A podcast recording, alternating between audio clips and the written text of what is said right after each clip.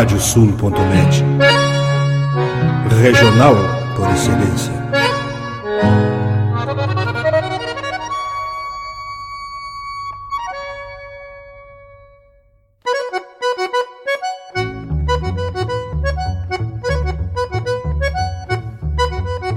Está aberta a porteira, nem se preocupe em fechá-la. Recorra do plano à várzea, palmo a palmo da hacienda. Não há de curar bicheira, nem recrutar manada, porque se fez cimarrona e mais crioula. Radiosul.net para bebedouro das almas.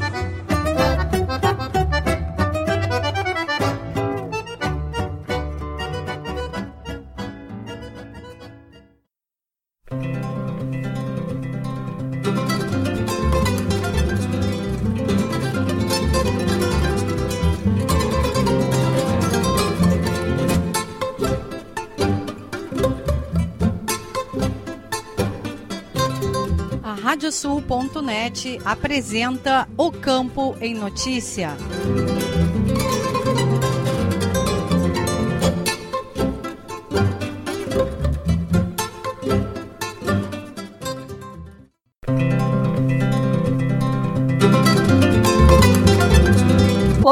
Eu sou Rejane Costa e estamos começando o programa O Campo em Notícia. Vamos trazer neste espaço o resumo da semana com os fatos mais importantes para quem vive no campo e para quem quer estar atualizado com os acontecimentos rurais. O programa é uma produção da AgroEffective em parceria com a Radiosul.net. Vamos aos destaques. Música Inflação e margens menores deverão impactar custos dos grãos. Otimismo na retomada foi a tônica no lançamento da Fenasul Expoleite. Búfalos fazem sua estreia na Fenasul Expoleite em Esteio. Pista do Cavalo Crioulo recebe classificatória Gaúcha Sul durante a FenaSul Expoleite. Entidades se reúnem com a Brigada Militar para debater crimes rurais. Escolas agrícolas pedem olhar diferenciado nas mudanças do novo ensino médio. Arrozeiros como produtores multisafras será tema da 33ª abertura oficial da colheita do arroz. E ainda, as cotações das principais commodities agropecuárias, a previsão do tempo, a agenda de eventos e remates e as notícias da rede programa o Campo em Notícia conta com a parceria de rádios que formam rede com o nosso noticiário. Estão conosco as rádios Poatã de São José do Ouro, Fandango de Cachoeira do Sul, Soledade de Soledade, Cidade de Cacique Doble, Integração de Restinga Seca, 107 de Tapejara, Minuano de Alegrete, Delta e Difusora de Bagé, Rádio 96 de Uruguaiana, Pitangueira de Taqui, Sorriso de São Martinho, Difusora de Arroio Grande, Missioneira de São Luís Gonzaga e Planetário de Espumoso. Vamos agora com a previsão do tempo no programa O Campo em Notícia.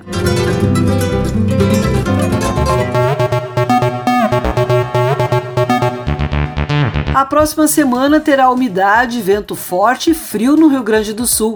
Neste sábado e domingo, a propagação de uma área de baixa pressão provocará chuva em todo o estado, com possibilidade de temporais isolados principalmente na metade norte. Entre a segunda e quarta-feira, a presença de um ciclone extratropical próximo do litoral manterá a chuva e provocará fortes rajadas de vento com valores entre 60 e 80 km por hora, que poderão alcançar e superar 100 km por hora em algumas localidades, principalmente nos setores leste, nordeste e sul. A presença do ciclone extratropical também favorecerá o ingresso de ar frio no continente, o que manterá a próxima semana com muito frio, onde são esperadas temperaturas mínimas próximas de zero grau em algumas regiões e máximas inferiores a 12 graus em todo o estado os volumes de chuva previstos deverão ser inferiores a 10 milímetros entre a campanha e a fronteira oeste. No restante do estado, os valores oscilarão entre 15 e 35 milímetros e poderão alcançar 50 milímetros em diversas localidades da faixa leste. Vamos agora com o resumo das notícias agrícolas desta semana.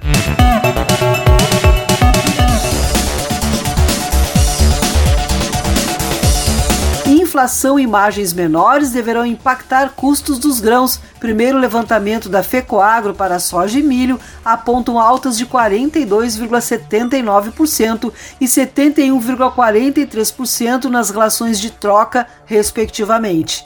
Nestor Tipa Júnior. A primeira projeção de custos de produção das lavouras de milho e soja para o verão apresentam níveis de elevação preocupantes. É o que revela o primeiro levantamento da safra divulgado pela Federação das Cooperativas Agropecuárias do Estado do Rio Grande do Sul, a FECOAGRO.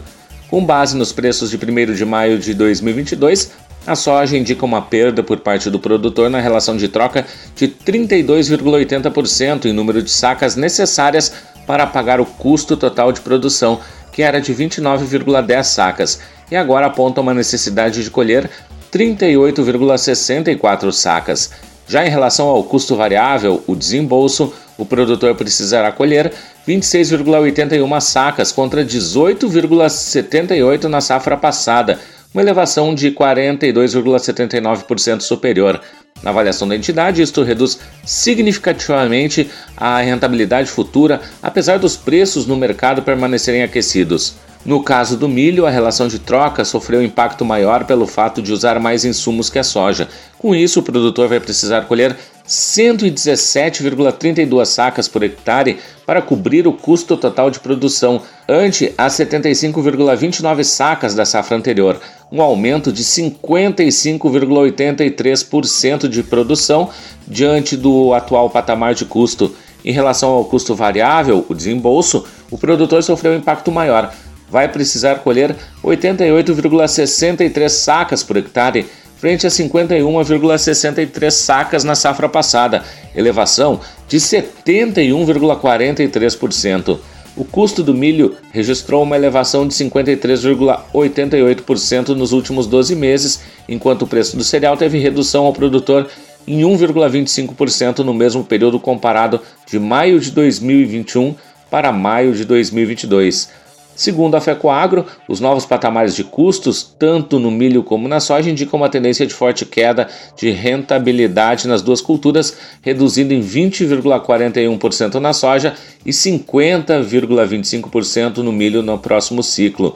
O economista da FECOAGRO, Tarcísio Mineto, comenta os resultados. Isso significa que o produtor vai ter que ter um cuidado maior, um planejamento melhor, em função dos aumentos desses custos de produção. O peso maior é dos fertilizantes e o produtor está saindo numa safra descapitalizado, com seca e, portanto, é um ano bem complicado do ponto de vista de ajustar as contas no campo. Já para o trigo, na segunda revisão, o levantamento apontou um aumento de custo de 51 1,71% nos últimos 12 meses. Com isso, o triticultor vai precisar colher 64,58 sacas por hectare para cobrir o custo total, ou seja, 24,9% a mais de produção do que na safra anterior.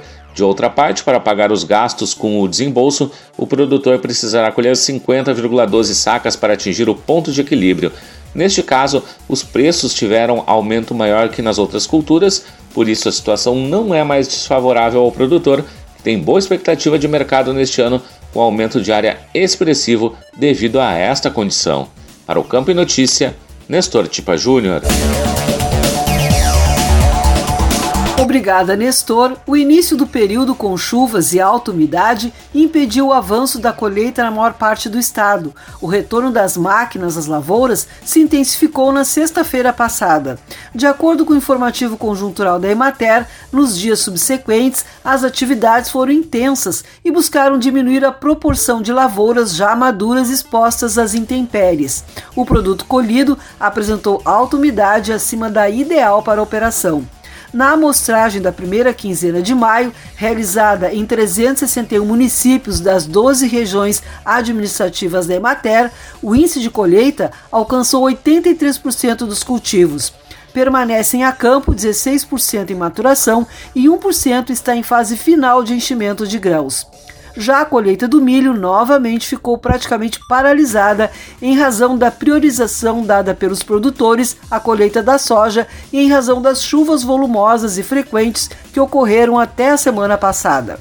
Mesmo após a manutenção de tempo firme, a umidade do grão e a umidade do solo continuaram elevadas, impedindo o andamento dos trabalhos. Assim, o índice evoluiu apenas 1%, chegando a 86% dos cultivos. Outros 11% estão em maturação e somente 3% ainda em enchimento de grãos. A atual estimativa para a produção de grãos no país da Companhia Nacional de Abastecimento, a Conab, projeta uma colheita de 271 milhões e 800 mil toneladas para a safra 2021-2022, volume que representa um aumento de 6,4% sobre o ciclo anterior. O resultado também apresenta um ligeiro ganho de 2 milhões e meio de toneladas quando comparado com a estimativa publicada no mês anterior. Essa melhora na produção é explicada pela maior área plantada de milho segundo a safra, além do melhor desenvolvimento no final do ciclo das lavouras, sobretudo de arroz, milho e soja. O diretor de Informações Agropecuárias e Políticas Agrícolas, Sérgio Desen, explicou que a atual safra não irá atingir a produtividade potencial, mas ainda tende a ser uma boa produção principalmente pelas lavouras implantadas mais cedo. No entanto, ainda precisa se ter atenção com o desenvolvimento da cultura.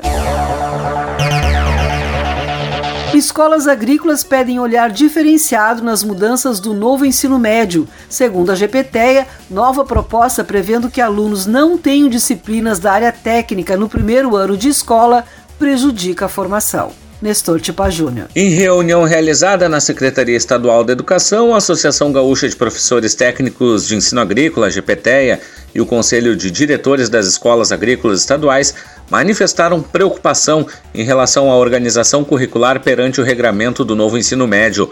A apreensão das direções das escolas agrícolas vai muito além das questões de carga horária, que envolve a medida que prevê no primeiro ano que não sejam mais ofertadas disciplinas da área técnica. Segundo o presidente da GPTEA, Fritz Roloff, frente a esta mudança, há uma enorme diminuição dos componentes curriculares de aprendizagem dos alunos que foram reduzidos à área técnica em apenas dois anos. Este fato nos preocupa especialmente porque não atende mais às competências estipuladas pelo Conselho Nacional dos Técnicos Agrícolas, o novo Conselho Federal. Já tivemos no passado experiências com outras categorias que perderam seu registro profissional e nós tememos que isso também, em seguindo a lógica proposta pela Secretaria, possa acontecer. Roloff ressaltou também que as escolas agrícolas precisam ter um olhar diferenciado e não podem entrar no bojo geral com um simples olhar de corte. Se entende que um aluno, ao procurar uma escola agrícola, participa de um processo de seleção e não há por que deixá-lo um ano inteiro na escola agrícola para que então decida que curso irá fazer. Para o Campo e Notícia, Nestor Tipa Júnior. Obrigada, Nestor. O governo federal sancionou sem vetos a Lei 14.336 de 2022, que abre ao orçamento da União crédito suplementar no valor de 2 bilhões 570 milhões de reais. Desse total, 868 milhões e meio de reais são para equalização de juros no atual Plano Safra. A norma é derivada do projeto de lei aprovado pelo Congresso Nacional em 28 de abril. Os recursos irão atender programas do Ministério da Agricultura, como o Programa Nacional de Fortalecimento da Agricultura Familiar e operações de custeio agropecuário, de comercialização de produtos agropecuários e de investimento rural e agroindustrial voltados ao atendimento do Plano Safra 2021-2022. Segundo o ministro da Agricultura, Marcos Montes, o recurso será de grande utilidade, destravando o Plano Safra 2021-2022 e com indicativo muito forte para que tenha também o Plano Safra 2022-2023 muito robusto. Arrozeiros como produtores multisafras será tema da 33ª abertura oficial da colheita do arroz.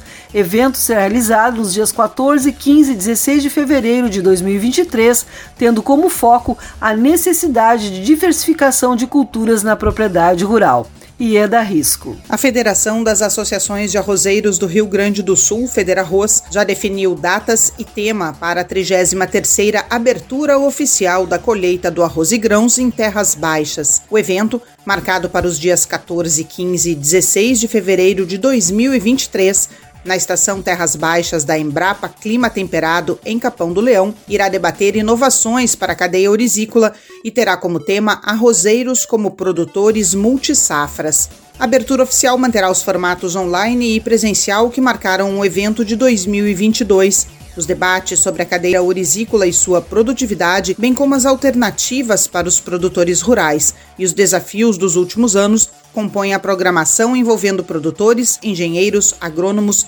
técnicos, agentes políticos, principais instituições de pesquisa e ensino do setor além das empresas que mais investem em tecnologia agrícola para terras baixas no mundo. O presidente da Federa Rosa, Alexandre Velho, fala sobre o novo tema que dá destaque à necessidade dos produtores em buscar alternativas para intensificar o sistema de produção. Este título, Arrozeiros como Produtores Multisafras, mostra a necessidade que os produtores têm hoje de buscar alternativas para intensificar o sistema de produção, ou seja, além do arroz e da soja, procurar ter no sistema também a pecuária e agora o milho deve entrar neste sistema de produção para que o produtor tenha então várias alternativas para trazer rentabilidade aos seus negócios. Durante o encontro, o foco será grande na parte técnica com o objetivo de potencializar o uso das propriedades rurais, conscientizando o produtor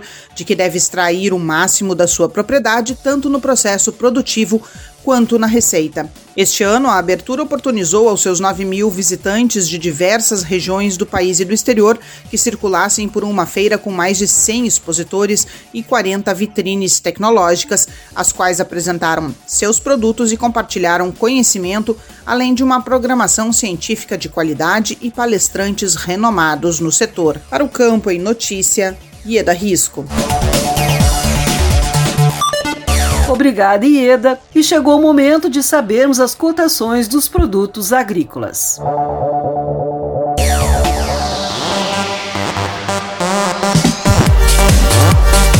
Números são do Rio Grande do Sul. Arroz em casca, preço médio de R$ 69,50 a saca de 50 quilos. Feijão, preço médio de R$ 260,83 a saca de 60 quilos. Milho, preço médio de R$ 86,20 a saca de 60 quilos. Soja, preço médio de R$ 186,05 a saca de 60 quilos. Trigo, preço médio de R$ 102,63 a saca de 60 quilos. O programa Campo e Notícia faz uma parada e retorna em seguida com mais informações.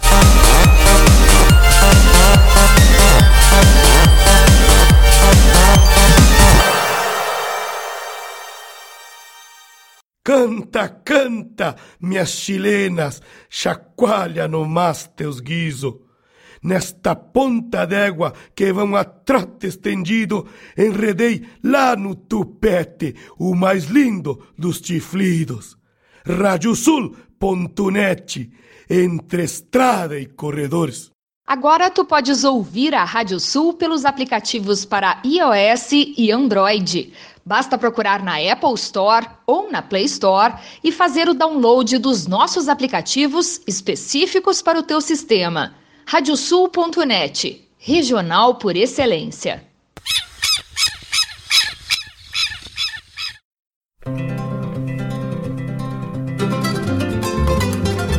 A Radiosul.net está apresentando o Campo em Notícia.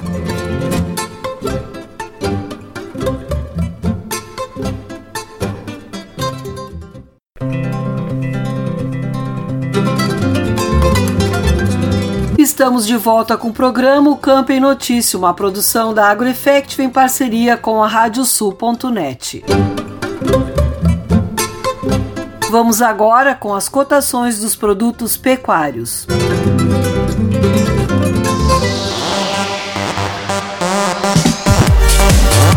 Os números são de Mater do Rio Grande do Sul. Boi para abate, preço médio de R$ 11,27 o quilo vivo.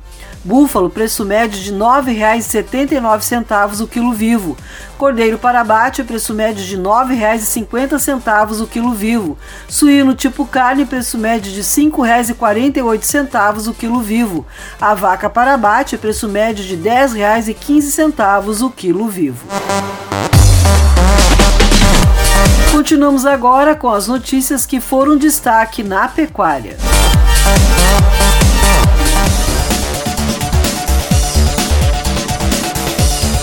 Otimismo na retomada foi a tônica no lançamento da FenaSul Expo Leite. Evento contou com a participação do governador Ranolfo Vieira Júnior e a presença de autoridades representantes das entidades organizadoras e apoiadoras.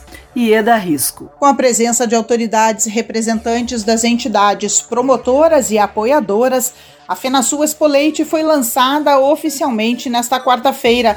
Na ocasião, foi realizado um café da manhã no pavilhão do Gado Leiteiro, no Parque de Exposições Assis Brasil, em Esteio, onde a feira ocorrerá entre os dias 18 e 22 deste mês, com diversas atrações em sua programação. Marcos Tang, presidente da Associação dos Criadores de Gado Holandês do Rio Grande do Sul, Gadolando, fala sobre a expectativa de retomada dos eventos presenciais. Para nós foi uma alegria lançar esse evento, né, 18 a 22 de maio, retomada da nossa Fena Sul Expo Leite com bastante otimismo, com todas as raças leiteiras presentes aqui, com suas inscrições já realizadas. Acho que vamos fazer uma bela feira em que o setor estará muito bem representado, o setor leiteiro, mas também representação do setor de corte e os equinos muito bem representados. Então é uma excelente oportunidade do público participar, uma vez que a entrada é gratuita. João Francisco Wolff, presidente da Federação Brasileira das Associações de Criadores de Animais de Raça, destacou a integração campo e cidade. Eu acho que isso aqui mostra a pujança que voltou a ter depois desses dois anos trágicos de pandemia, que 2019 foi maravilhoso. Acredito que 2022 será melhor ainda. Um grande número de cavalos crioulos com a classificatória, manga larga, marchador e paulista aí no parque, em grande volume, para engrandecer mais ainda a nossa FenaSul. A gente vê aquela alegria do pessoal voltando às exposições, voltando ao convívio, à amistoso, ao convívio familiar. O evento que chega à 16ª edição da FenaSul e 43ª edição da Expo Leite contará com exposição de bovinos de leite, bovinos de corte, bubalinos, equinos e aves, assim como julgamento de raças, além de provas equestres como a classificatória, o freio de ouro, multifeira de esteio, shows musicais, produtos da agricultura familiar, palestras, seminários, entre outras atividades. A entrada ao público no parque nos dias do evento será gratuita. Para o Campo em Notícia, Ieda Risco. Obrigada, Ieda. A raça holandesa estará com 101 animais participando da FenaSul Expo Leite. O número de inscrições, de acordo com a Associação dos Criadores de Gado Holandês do Rio Grande do Sul, a Gadolando, mostra que o produtor está interessado em investir e se fazer presente ao evento que retorna após dois anos sem acontecer devido à pandemia. O presidente da Gadolando, Marcos Tang, afirma que o produtor de leite tem interesse em dar visibilidade ao seu trabalho e à genética dos animais. Uma das atrações da feira é o concurso leiteiro da raça holandesa, que atrai os criadores interessados em mostrar o potencial leiteiro do gado holandês. Depois de cinco ordenhas realizadas, o resultado culmina no tradicional banho de leite aos vencedores das duas categorias disputadas, vaca jovem e vaca adulta. O ato está marcado para as quatro da tarde da quinta-feira, 19 de maio.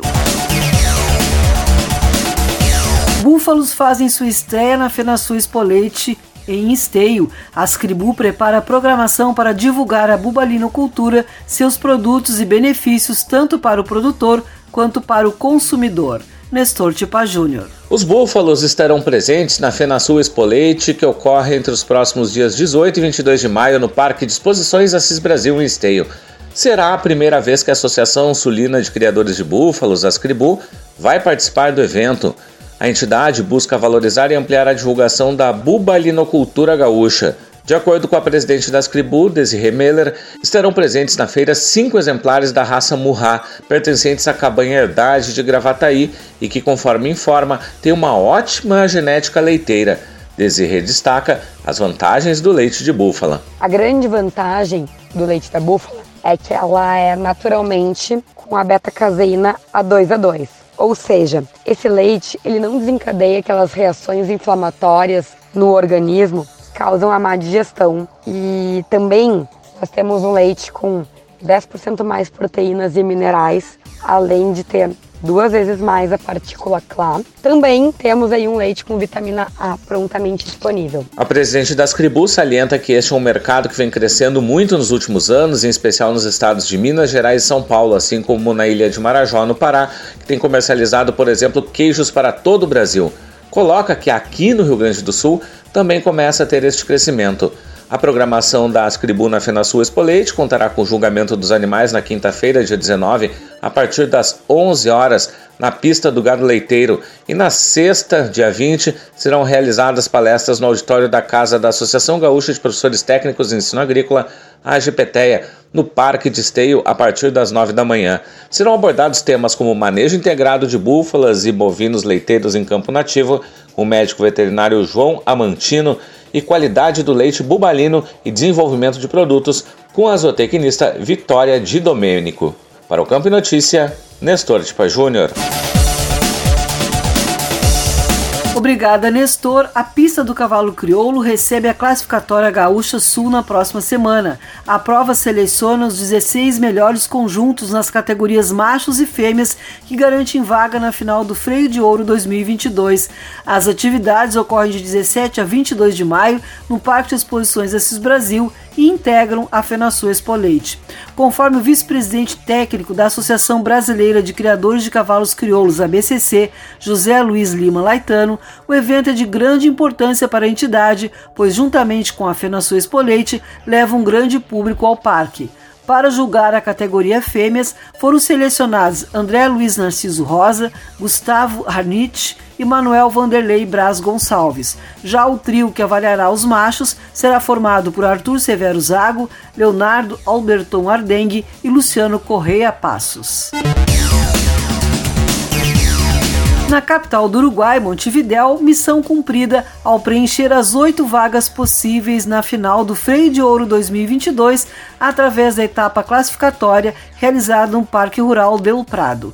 A seletiva internacional, organizada pela Sociedade de Criadores de Cavalos Crioulos, não só apresentou novos concorrentes finalistas da temporada, como também foi responsável por vivenciar um feito memorável, classificando em sua pista Francisco Cachapuz Mogria, o mais jovem ginete da história, em uma decisão do freio.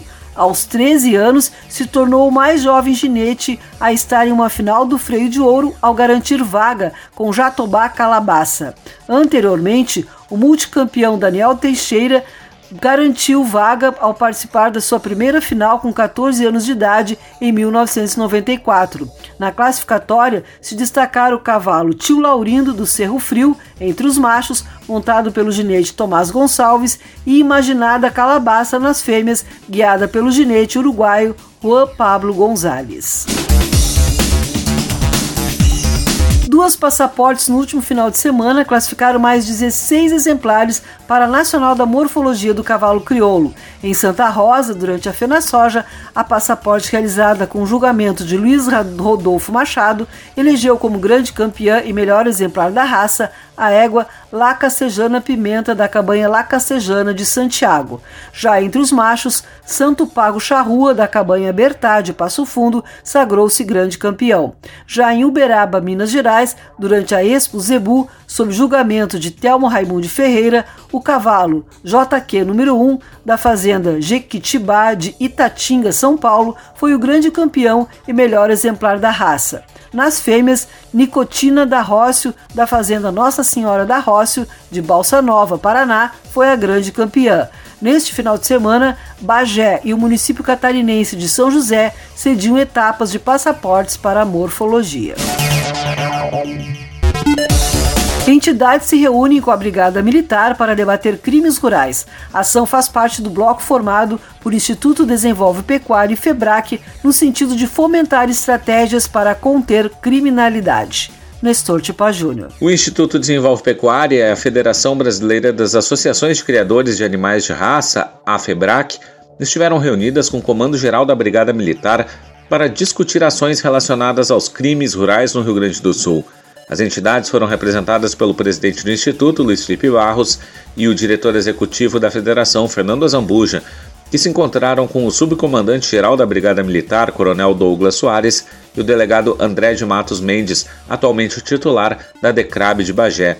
Conforme Barros, a ideia é criar um bloco de atuação com um grupo temático para troca de ideias e experiências de forma a ampliar este combate. Vai ser criado um grupo temático para troca de ideias e experiências e é das primeiras vezes onde vai haver a união estratégica entre a Polícia Civil e a Brigada Militar e as entidades em prol desse combate. A estratégia é usar a tecnologia, usar os dados estratégicos, estatísticas, para atuar de forma pontual. No mês de abril, as entidades já iniciaram conversações com outros órgãos, como a Polícia Civil e o Tribunal de Justiça do Estado do Rio Grande do Sul, como forma de fomentar este bloco de atuação para a contenção deste tipo de crime que, segundo os relatos das autoridades e dos próprios produtores, tem aumentado nos últimos tempos no Rio Grande do Sul. Para o Campo e Notícia, Nestor Tipa Júnior. Obrigada, Nestor. A Associação Brasileira de Hereford e Braffer, a BHB, e a Embrapa Pecuária Sul divulgaram os grandes ganhadores da prova de avaliação a campo 2021-2022 e da prova de eficiência alimentar. A edição da PAC Hereford consagrou a cabanha do bolso de Geraldo Pereira de Souza, da cidade de Lavras do Sul, com o touro de tatuagem U097 como primeiro colocado. Já na edição da raça Braford, o destaque foi para o touro tatuagem E095 da propriedade de Geraldino Esteca Cabral, da cabanha Primavera, da cidade de São Pedro do Sul. Em relação à PA, na raça Hereford, a primeira colocação ficou com o reprodutor de tatuagem C13, classificado como Elite, da agropecuária Sinamomos Unistalda Dioneide Lopes Dornelles. Na raça Braford, o melhor desempenho ficou com o touro tatuagem Z101, classificado como Elite, da fazenda Santa Prenda, de propriedade de Sérgio Renato Dias Barbieri, de Dom Pedrito. Vamos conferir agora as agendas de eventos e remates.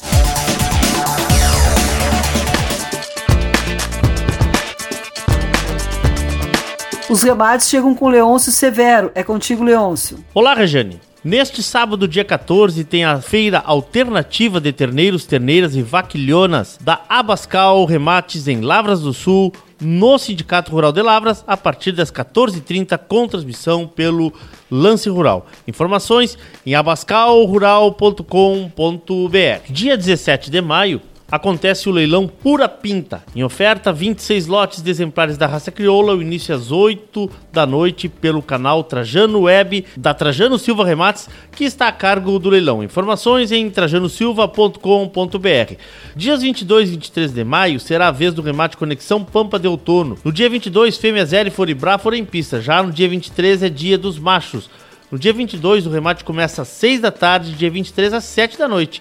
A transmissão é pelo Lance Rural no Martela Central Leilões com Cambará Remates. Informações em centralleilões.com.br. Também, em 23 de maio, é dia do leilão da estância Guapuruma. Oferta de 27 lotes da raça crioula. O leilão inicia às 8 da noite com transmissão pelo Lance Rural Remata. Parceria Leilões, informações em parcerialeilões.com.br no martelo Fábio Crespo.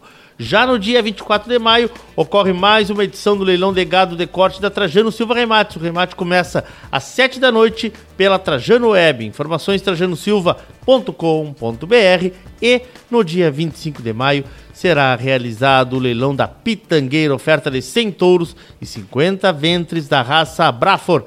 O remate começa a uma da tarde pelo Lance Rural remata Telecheia e Bastos. Informações em telecheiaibastos.com.br.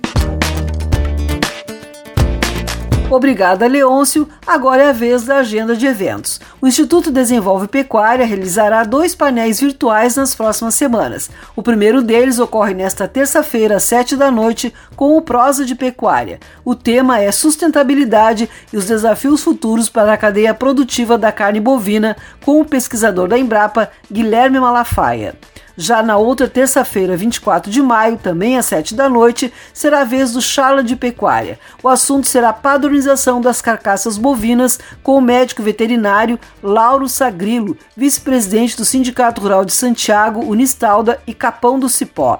As duas lives ocorrem no canal do YouTube do Desenvolve Pecuária em youtube.com/desenvolve. O programa Campo e Notícia vai para mais um intervalo e retorna em seguida.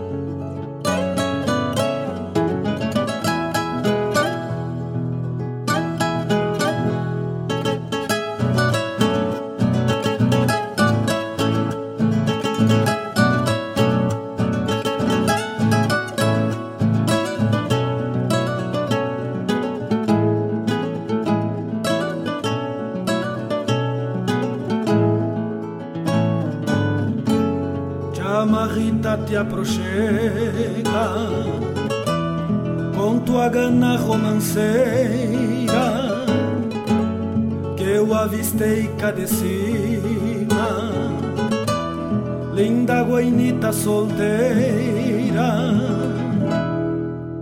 feições de moça direita, de bom tino e devoção, mirada azul que consegue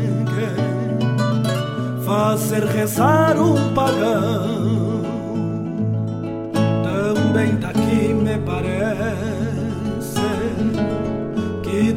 Lado da sala lhe está cuidando encantado aquele ajeitando pala junto à copa meio inquieto segue lhe dando num talvez campeando a coragem para se alcançar uns carinhos.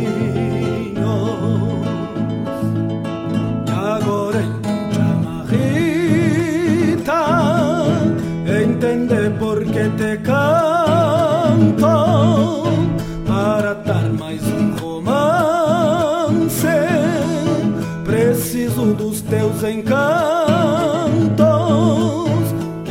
sabe o taura que digo, te escutando até se entona e atende de usar teu canto pra encantar aquela dona. Linda flor, me dá licença, pois quero bailar contigo. Teu sim me bota de tiro, teu não é mais que um castigo. Te peço a mão com certeza de um coração que palpita era só tu que eu campeava pra mais esta chamarrita. Era só tu que eu campeava pra mais esta chamarrita.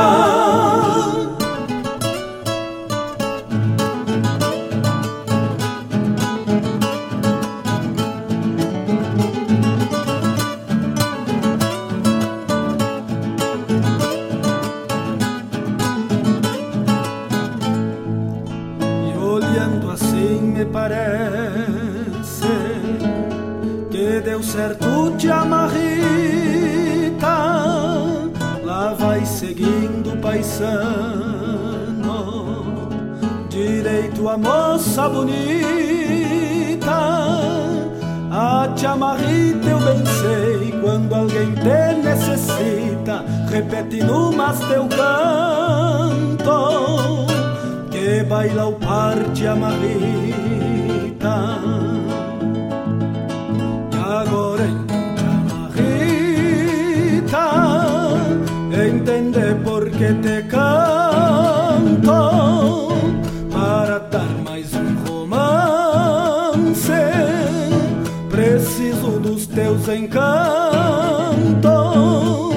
Quem sabe o taura que digo, te escutando até se entona e atende de usar teu canto pra encantar aquela dona.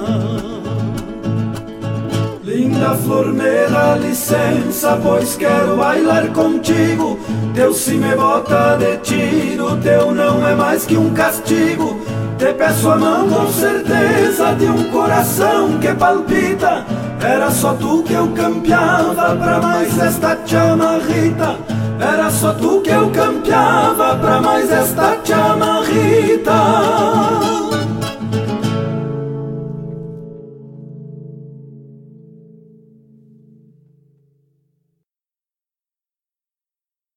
Canta, canta, minhas chilenas, chacoalha no mais teus guiso. Nesta ponta d'égua que vão a trote estendido, enredei lá no tupete o mais lindo dos chiflidos. Radiosul.net, entre estrada e corredores.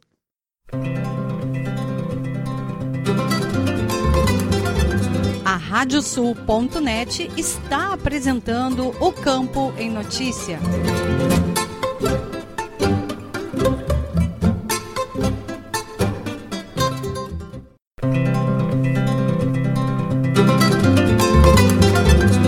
Estamos de volta com o programa o Campo em Notícia, uma produção da AgroEffective em parceria com a Radiosul.net.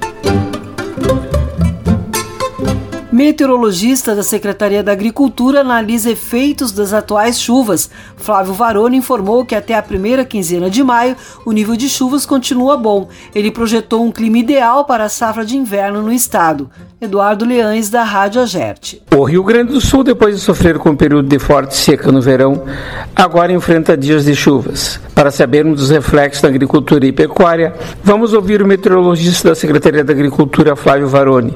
Qual o efeito das atuais chuvas para a produção primária, Flávio Varone? É, hoje, depois de uma estiagem muito extensa e intensa, né, no final do ano passado, início desse ano, boa parte do estado aí vem recebendo chuvas mais expressivas nos últimos meses. Né? Mês de abril já apresentou bastante chuva em determinadas áreas. Últimos, últimos dias de abril, agora esse começo de maio, a chuva ela está ocorrendo em grande parte do estado. A chuva no final de, de abril, aliás, concentrou muito mais na metade sul, né? Fronteira Oeste, Campanha, e agora ao longo da semana está migrando para o norte do estado. Existem vários benefícios e também prejuízos nisso, né? Por exemplo, a, as culturas de verão ainda, né, que foram plantadas mais tarde, como a soja, pode ter algum prejuízo em função dessa chuva, né? Pode prejudicar essas, a, a área da, da, colheita, né, que está sendo finalizada em algumas áreas. Os hortigranjeiros também são prejudicados bastante por, em função da, dessa chuva, né? Então, um pouco mais de cuidado nesse sentido. Pode dar transtornos, né? Pode trazer vários transtornos ao longo do, dos próximos dias, a chuva intensa, né? como trouxe para a metade sul e fronteira oeste. E também agora as áreas mais atingidas devem ser entre o Planalto e a Serra, né? bem como parte do litoral norte. Então, a chuva realmente é intensa, pode trazer prejuízo das áreas produtoras, principalmente soja, onde a colheita ainda está andando, e os hortigranjeiros devem ser bastante prejudicados em função dessa chuva e também de algum vento que vai ocorrer. Afinal, nós temos aí a formação de um ciclone tropical para boa parte do estado. E os benefícios, Flávio Varone? Bom, o benefício principal né, seria hoje os reservatórios. Né? Boa parte do estado está com reservatórios estava, né, com os reservatórios muito baixos. A estiagem foi muito intensa, realmente, né? É, era um período de verão, evapotranspiração, evaporação ainda aumenta muito, né? Então, isso secou vários reservatórios aí do estado, diminuiu bastante o nível dos reservatórios. Nos últimos últimos meses, né, vamos dizer assim, nas últimas semanas, principalmente, o, o, volume de chuva que ocorreu em função desses sistemas meteorológicos frequentes sobre o estado favoreceu a elevação do, dos reservatórios, né? primeiro na metade sul e agora reservatórios do norte, nordeste, noroeste do estado devem ficar nos níveis aceitáveis até subir além do, do nível do nível máximo. Né? Então é, é, esse é o benefício maior, né? Vamos dizer, a chuva ela traz algum transtorno, mas também ela beneficia. E o principal benefício são os reservatórios também dos trabalhos para as culturas de inverno. Né? Afinal, o produtor gaúcho deve apostar um pouco mais nessas culturas de inverno.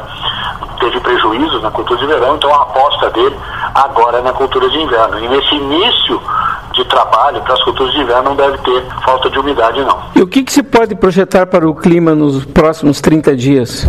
O mês de maio ele, ele, ele tende a, a ter chuva ainda, né? principalmente até essa primeira quinzena, né, vamos assim, essa primeira quinzena vai apresentar ainda mais chuva, o padrão de umidade, circulação dos ventos na atmosfera carrega umidade para o estado e esse sistema meteorológico que vem passando pelo estado organiza essa umidade e favorece a formação de áreas de chuva. Então isso deve, deve se estender um pouco aí, pelo menos até metade de, de maio, né? É, um pouco mais. Até mais.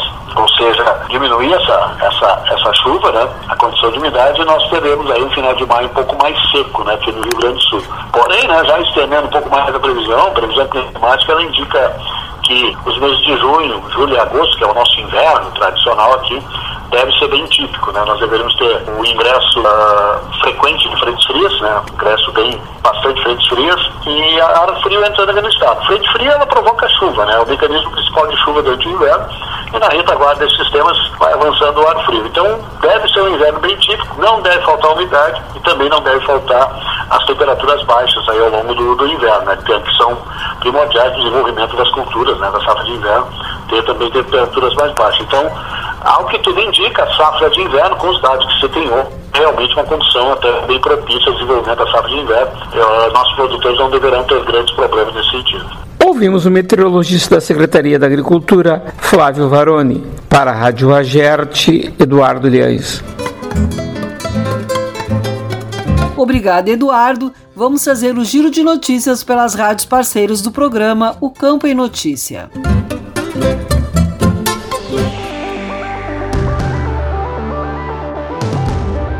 Rafael da Silveira Rosa, da Rádio Integração de Restinga Seca. Apostando no cooperativismo e na valorização da agricultura, o município de Agudo iniciou a cedência de implementos agrícolas que beneficiarão mais de 250 famílias e produtores rurais no interior do município, aqui na região centro do estado por meio de cinco associações em diferentes localidades, os agricultores foram contemplados com balanças e pesagem de bovinos e grades aradoras. O projeto visa fomentar a agricultura familiar, reduzir o êxito rural e incentivar o associativismo rural, modalidade que favorece o trabalho e o desempenho dos projetos técnicos da Secretaria de Desenvolvimento Rural e Gestão Ambiental.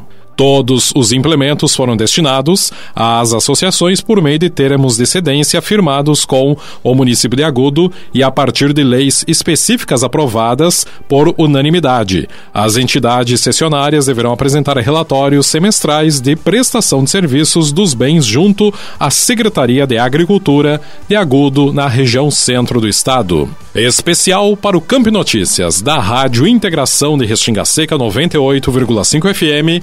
Rafael da Silveira Rosa.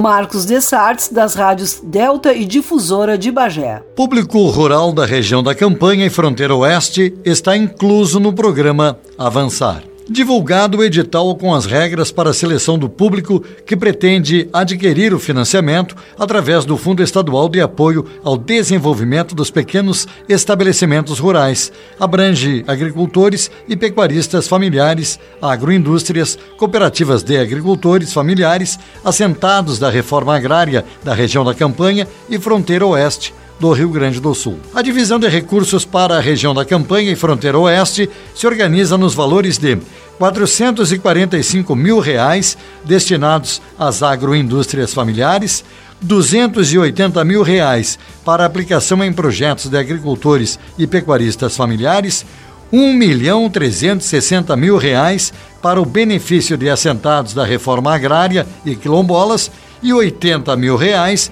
reservados para uso das cooperativas. Os interessados em financiamento devem procurar os escritórios municipais da Emater e os conselhos municipais de agricultura ou afins para manifestação de interesse. De Bagé, especial para o programa Campo e Notícia, falou Marcos Desessartes. Verde Ubiratã, da Rádio Soledade. Para o Campo em Notícia, nós trazemos a informação da geração de energia, o quanto isso é importante para o produtor rural. A Coprel está fazendo um investimento de mais de 80 milhões numa PCH logo abaixo da Ernestina, no Rio Jacuí, e que vai gerar hoje 10 megawatts, ou seja, três vezes e meia a mais do que gera a barragem da Ernestina, que inunda hoje 40 mil hectares. Jânio Vital Stefanello, presidente da Coprel, fala sobre o projeto. Pois é, só na, na, na, o investimento na PCH do Tio Hugo são 81 milhões de reais. Nós vamos gerar 10 mega. Nós vamos gerar três vezes e meio mais que a Ernestina três vezes mais do que a nossa cotovelo do Jacuí, no meio. Né? Então é um projeto que tem um rearranjo interessante, tem túnel, tem um canal, né? tem todo um desvio do rio ali para nós fazer, sem impactar né? um grande impacto ambiental. Então eh, nós ficamos, nós estamos projetando né? que nós em março de 2023 vamos estar com essa obra concluída, né? Então nós estamos trabalhando bastante, né?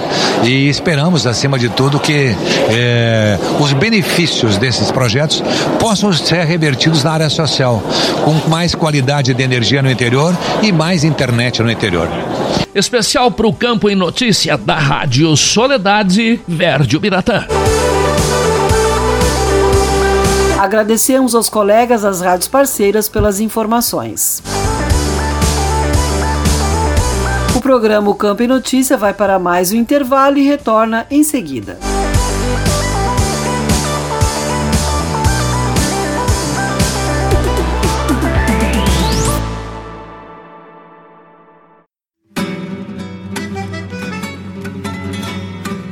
Acompanhe todas as terças-feiras às 20 horas na radiosul.net, programa Cavalo Crioulo em Debate. Apoio Parceria Leilões, Porto Martins Crioulos, Terra Sol Toyota, Caxias e Bento, Tinho Donadel Assessoria Equina, Cabanha Três Taipas, Celaria Uguim, Central de Reprodução Schmidt Gonzales e Fazenda Sarandi. Parceria JG Martini Fotografias.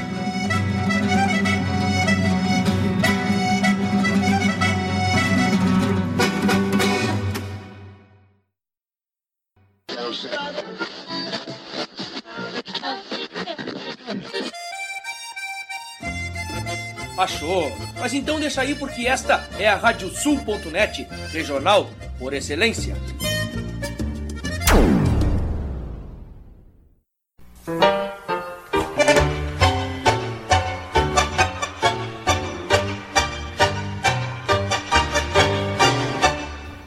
E para os ouvintes da Radiosul.net, aqui Fábio Verardi, te convidando para quinta-feira às 10 da noite para curtir o programa Tangos. Curiosidades, colunas especiais e, claro, né, o melhor do tango mundial de todos os tempos, com a parceria aqui e a companhia de muitos e muitos ouvintes que são apaixonados por esse ritmo. Tangos, quinta-feira, 10 da noite e reprise no domingo, às 8 da noite, comigo, Fábio Verardi.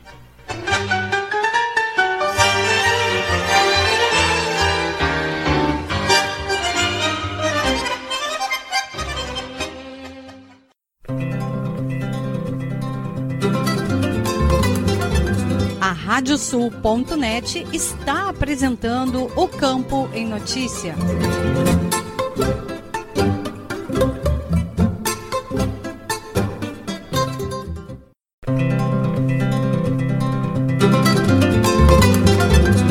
Estamos de volta com o programa o Campo em Notícia, uma produção da AgroEffect em parceria com a Radiosul.net. Exportações do agronegócio gaúcho tiveram forte crescimento no primeiro trimestre do ano. O economista Sérgio Leuzinho Júnior cita que o Estado exportou 3 bilhões e 400 milhões de dólares no primeiro trimestre deste ano. Ele acrescenta que foram negociados muitos grãos da safra passada. Eduardo Leães, da Rádio Agerte. Informações divulgadas no Boletim Indicadores do Agronegócio do Rio Grande do Sul revelaram que as exportações do agronegócio gaúcho tiveram alta de 65,9% no primeiro trimestre deste ano. Em números absolutos, o Estado exportou um total de 3 bilhões e 400 milhões de dólares, 1,3 bilhão a mais do que no ano passado. O pesquisador do Departamento de Economia e Estatística, vinculado à Secretaria do Planejamento, Sérgio Leusin Júnior, nos explica esse resultado positivo. Realmente foi um primeiro trimestre bastante particular. É o maior valor nominal, nominal e maior volume exportado para um primeiro trimestre de toda a série histórica das exportações do, do agronegócio do Rio Grande do Sul. Desde, desde 1997 é o maior valor nominal e o maior volume exportado para um primeiro trimestre. Então, por que que isso aconteceu? O primeiro trimestre não é um trimestre muito forte de exportações, olhando para a sazonalidade do Rio Grande do Sul.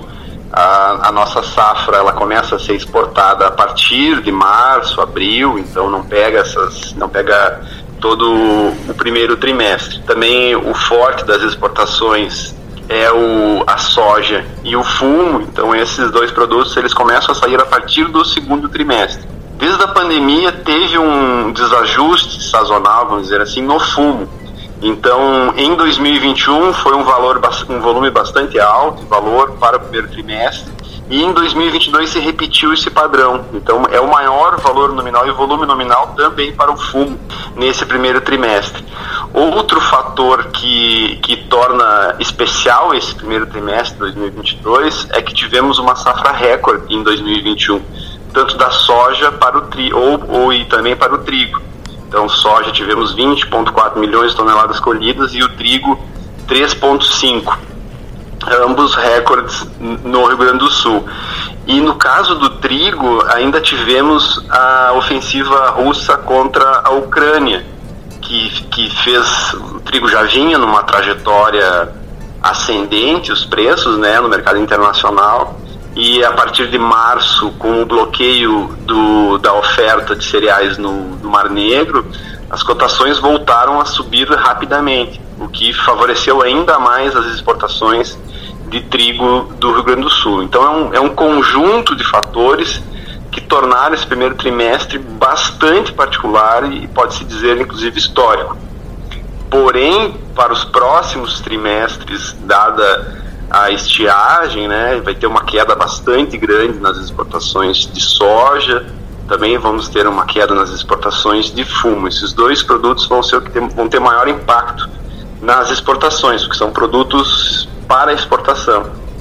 Então, infelizmente, as perspectivas para os próximos trimestres é de queda nas exportações em 2022.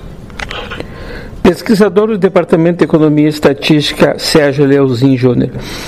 Podemos dizer que essas exportações do primeiro trimestre foram grãos colhidos no ano passado?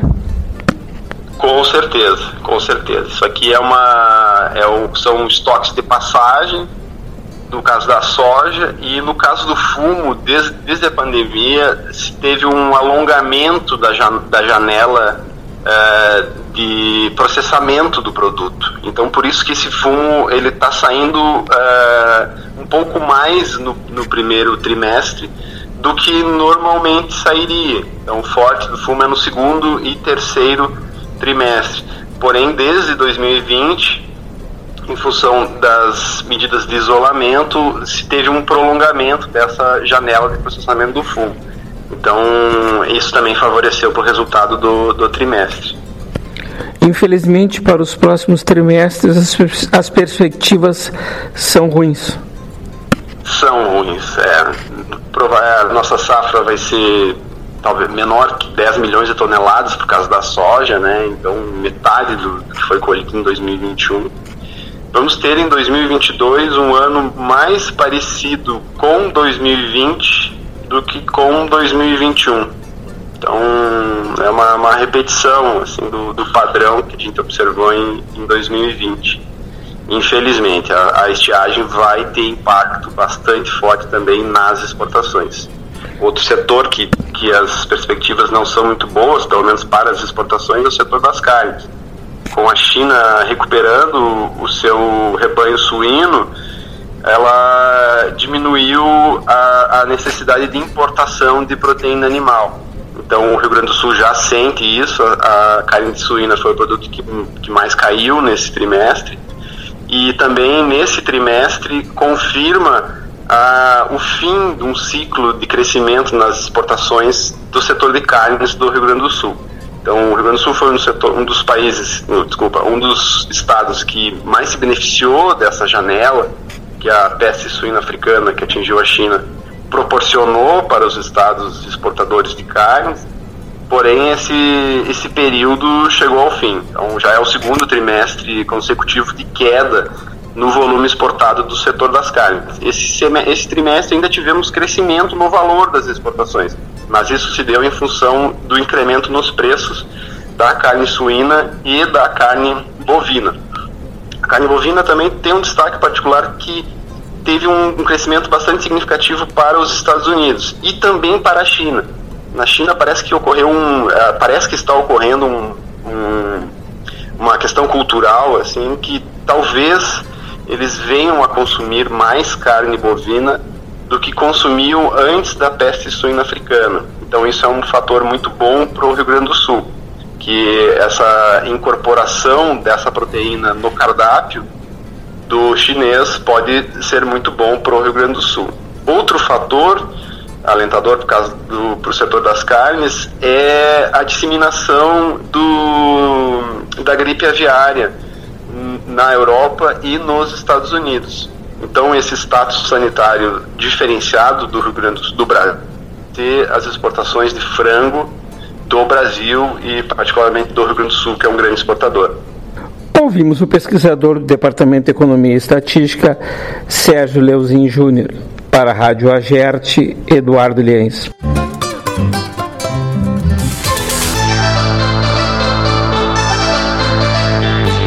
Obrigada, Eduardo, e deixo aqui o convite para que sigam as nossas redes sociais. No YouTube, endereço é youtube.com/agroeffective. Se inscreva no canal, ative as notificações clicando no sininho e deixe seu like nos vídeos. No Spotify, procure por AgroEffective e siga o podcast. E no Instagram, também procure por AgroEffective. Nos sigam também no LinkedIn, Twitter e Facebook e fiquem por dentro da nossa programação e notícias. Aqui, o Agro tá on. O programa de hoje fica por aqui. A produção do Campo e Notícia da AgroEffective em parceria com a Radiosul.net. Desejamos a todos um ótimo final de semana e lembre-se de se vacinar contra a Covid-19. Vacina salva vidas. Na próxima semana, programa especial da FenaSul Expoleite.